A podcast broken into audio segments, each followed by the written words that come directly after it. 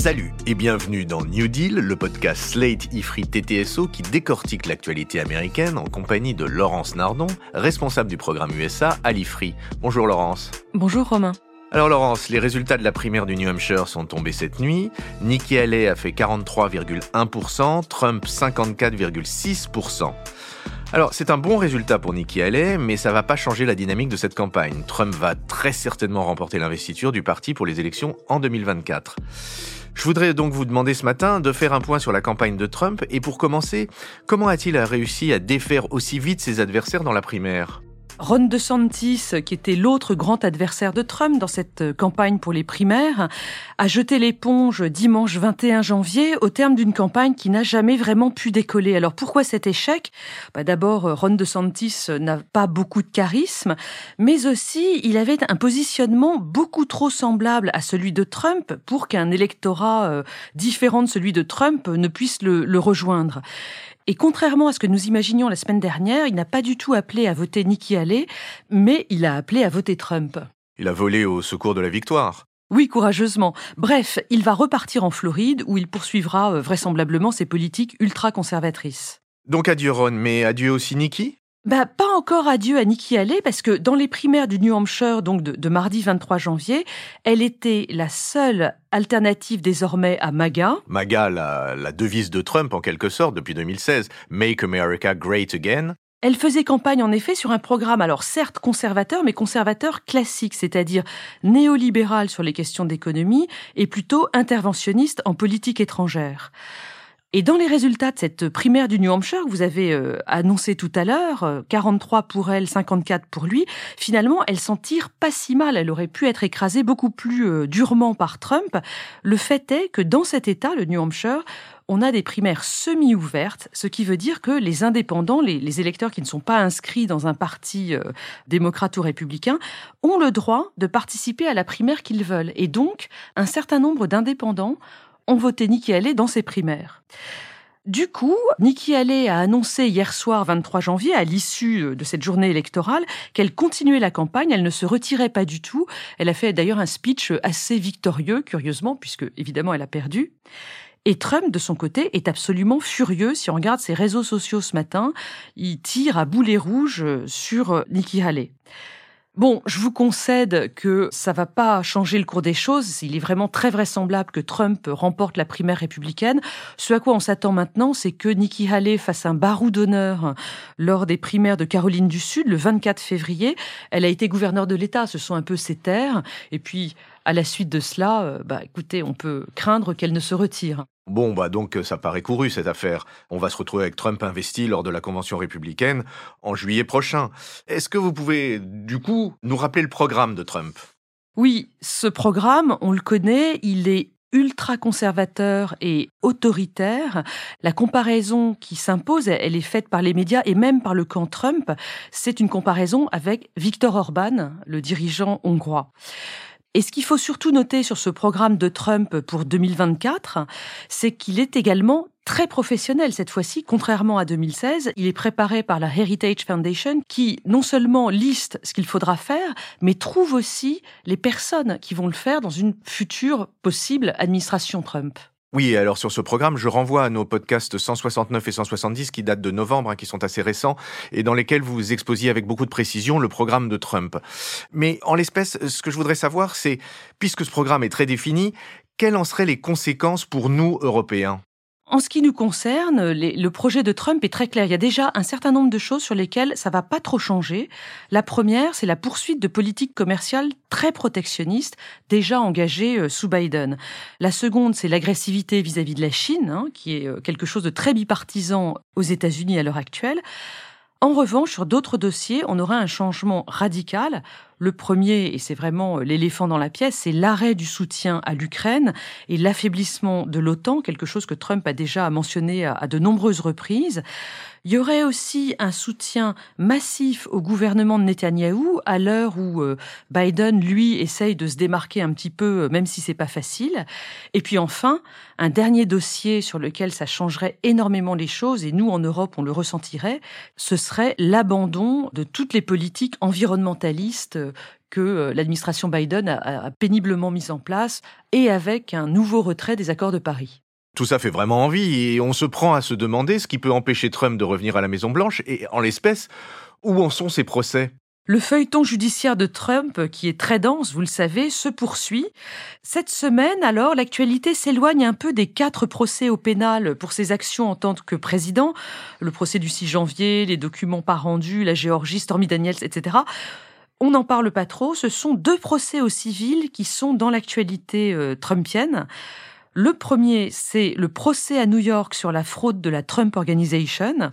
Vous savez que Trump et ses enfants ont surévalué la valeur des biens immobiliers de l'entreprise Trump Organization pendant des années pour avoir de meilleures déductions fiscales et pour avoir de meilleures conditions avec les banques. Ce procès a commencé en octobre et les plaidoiries se sont achevées euh, début janvier. La procureure de Manhattan, Laetitia James, demande une amende de 370 millions de dollars et une interdiction de faire des affaires dans l'État de New York pour Trump. Le jugement est attendu pour le 31 janvier. Ok, et le second procès? Le second procès, c'est celui qui est intenté par E. Jean Carroll, cette autrice journaliste qui accuse Trump de l'avoir violée dans un salon d'essayage de grands magasins new-yorkais dans les années 1990. Alors, le procès qui a lieu ces jours-ci pour diffamation a été intenté dès 2019, il y a cinq ans. Mais les choses ont traîné parce que Trump, qui était président à l'époque, a fait appel de toutes les manières possibles. Le procès s'est donc enfin tenu et on attend un verdict ces jours-ci. E. Carroll veut 10 millions de dollars. Mais attendez, je comprends pas. Il me semblait qu'il y avait déjà eu un procès. Jean Carroll au mois de mai. Vous avez tout à fait raison, Romain. Il y a eu un autre procès Eugene Carroll qui a été conclu au mois de mai 2023. Celui-là, ce procès euh, donc conclu en mai, il avait été intenté par Eugene Carroll en 2022, donc plus tard que celui que j'évoquais tout à l'heure. Pourquoi? Parce que en mai 2022, l'État de New York a autorisé les victimes de viol à déposer plainte pour des faits pour lesquels le délai de prescription avait expiré l'État de New York autorisait un procès au civil dans une fenêtre de un an. E. Jean Carroll s'est donc euh, dépêché de lancer un nouveau procès et comme Trump n'était plus président, et eh ben, très curieusement, les choses sont allées beaucoup plus vite. Le procès s'est conclu un an après, en mai 2023. E. Jean Carroll l'a emporté et Trump a dû lui verser 5 euh, millions d'amendes. C'est quand même la reconnaissance d'une culpabilité de Trump. À cet égard, son triomphe dans les primaires, et son triomphe euh, annoncé en tout cas, nous paraît un peu surréaliste, non? Absolument, euh, tous ces sondages très positifs pour lui dans les primaires et puis peut-être même dans l'élection nationale face à Biden, ça nous semble comme euh, un accident de train au ralenti qui se déroulerait comme ça sous nos yeux, c'est quand même effrayant. Et vous avez raison, les affaires judiciaires, civiles ou pénales d'ailleurs, n'attaquent pas du tout la popularité de Trump on va quand même attendre une éventuelle condamnation dans l'affaire du 6 janvier, parce qu'on a vu que ça pourrait lui nuire auprès d'une partie de son électorat. Et puis on va aussi attendre la décision de la Cour suprême sur la possible inéligibilité de Trump. C'est l'affaire du 14e amendement. Hein. Vous savez qu'il a été euh, rendu inéligible dans le Colorado et dans le Maine.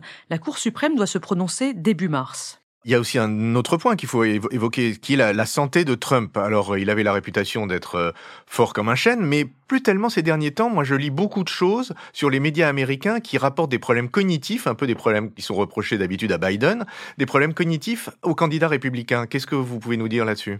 Écoutez, Romain, ça fait longtemps que quand on regarde les vidéos des meetings de Trump, on est quand même euh, frappé par euh, la manière un peu incohérente dont il présente ses propos. Mais c'est vrai, ces derniers jours, il a aussi confondu Nikki Haley et Nancy Pelosi à plusieurs reprises. Il a fait euh, plusieurs grosses erreurs de ce type ces dernières semaines. Les médias démocrates, vous avez raison, en font leur gros titre. C'est de bonne guerre parce que Biden est également attaqué sur ce sujet de sénilité par les médias conservateurs. Bon, ce qui est sûr, c'est que tout le monde va continuer à scruter les deux candidats euh, sur ce sujet. Euh, mais comme ça avait été le cas pour Biden, la question du vice-président ou de la vice-présidente de Trump se pose avec beaucoup d'acuité parce qu'il y, a, une possibilité de devoir le remplacer au cours du mandat. On en est où sur ce casting-là? Il y a une short list qui circule ces derniers jours. Dedans, on trouve J.D. Vance, ce sénateur de l'Ohio, celui qui a écrit Hillbilly Elegy et qui est un Trumpiste très social.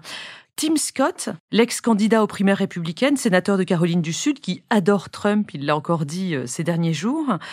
Je vous ajoute Elise Stefanik, dont on parle beaucoup. C'est une élue à la Chambre des représentants pour euh, l'État de New York depuis 2014. Elle était assez modérée au départ et elle s'est incroyablement trumpisée depuis. Mais bon, tout est très ouvert, tout est possible. On parle aussi de Tucker Carlson, l'ex-présentateur sur Fox News. Ultra conservateur. Ou même Nikki Haley, qui, euh, après une réconciliation, pourrait être cooptée au final. Pour l'instant, ils sont à couteau tiré. Oui, mais tout peut arriver, puisque je vous rappelle que Rachida Dati a finalement rejoint les rangs de la Macronie, après en avoir dit pique-pendre. Mais revenons aux États-Unis et revenons à Biden, puisque si on annonce une campagne Trump-Biden, eh ben, il y a quand même Biden dont il faut e-, examiner le cas. On en est où chez les démocrates? Eh bien, la campagne des primaires démocrates a elle aussi commencé avec des primaires euh, dans le New Hampshire. Bon, il n'y a pas beaucoup de suspense parce que comme Biden est le président en place, il est quasiment sûr de l'emporter. Concernant la campagne, il y a en ce moment une bonne et une mauvaise nouvelle. Bah alors commençons par la mauvaise. La mauvaise nouvelle pour le camp démocrate, c'est que la fissure entre la gauche du parti et le camp modéré représenté par Biden est en train de revenir au galop. La gauche du parti, Bernie Sanders, Alexandria Ocasio-Cortez, etc., avait été assez euh, loyaux depuis 2021, euh, principalement à cause du programme Bidenomics qui leur plaisait beaucoup, une économie euh, pour les classes moyennes, l'investissement keynésien, etc. Mais ce qu'on voit depuis le 7 octobre, c'est que la gauche du Parti démocrate est très en colère de ce qu'elle perçoit comme un soutien à 100% du gouvernement Biden envers le gouvernement Netanyahou en Israël. Et on le voit de plus en plus. Ces derniers jours, Biden était dans un meeting en Virginie à l'université George Mason. Il venait parler des questions d'avortement et de l'arrêt de la Cour Dobbs de juin 2022 un sujet vraiment très important pour tout le camp démocrate, et il a été interrompu à 14 reprises pendant son discours par des personnes dans la salle qui criaient des choses comme Genocide Joe.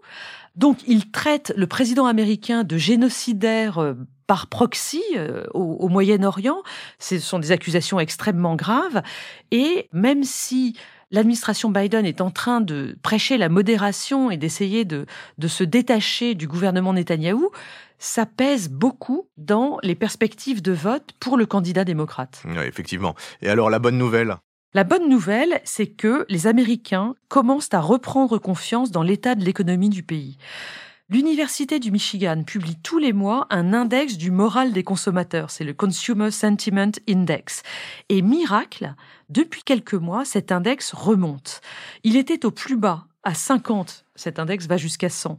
En juin 2022, c'était le moment où l'inflation était à plus de 9%. Donc les Américains étaient très inquiets. Et depuis, il s'améliore continuellement. En janvier 2024, il est à 79. Et ça, c'est vraiment une excellente nouvelle pour le camp démocrate. Parce que ce qu'il faut savoir, c'est que dans la perception des Américains, il y a quelque chose de très injuste. La confiance des ménages est toujours meilleure sous les présidents républicains que sous les présidents démocrates, quelles que soient les données macro sur le terrain, quelle que soit euh, l'inflation, l'emploi, la croissance, etc. C'est un petit peu ce qui se passe en politique étrangère d'ailleurs. Les présidents démocrates sont vus comme weak on defense et ils sont vus comme weak on the economy, faibles sur la défense, faibles sur l'économie. Cette remontée des perceptions est peut-être la bonne nouvelle de ce début d'année 2024 pour les démocrates. Eh bien, c'est donc sur cette bonne nouvelle pour le camp démocrate que nous resterons, Laurence. Je vous remercie beaucoup de cet update très complet de la campagne américaine et nous nous retrouvons la semaine prochaine pour en suivre les nouveaux méandres. Merci et à la semaine prochaine. Merci Romain. Retrouvez New Deal chaque semaine sur Slate Audio et toutes les plateformes de podcast.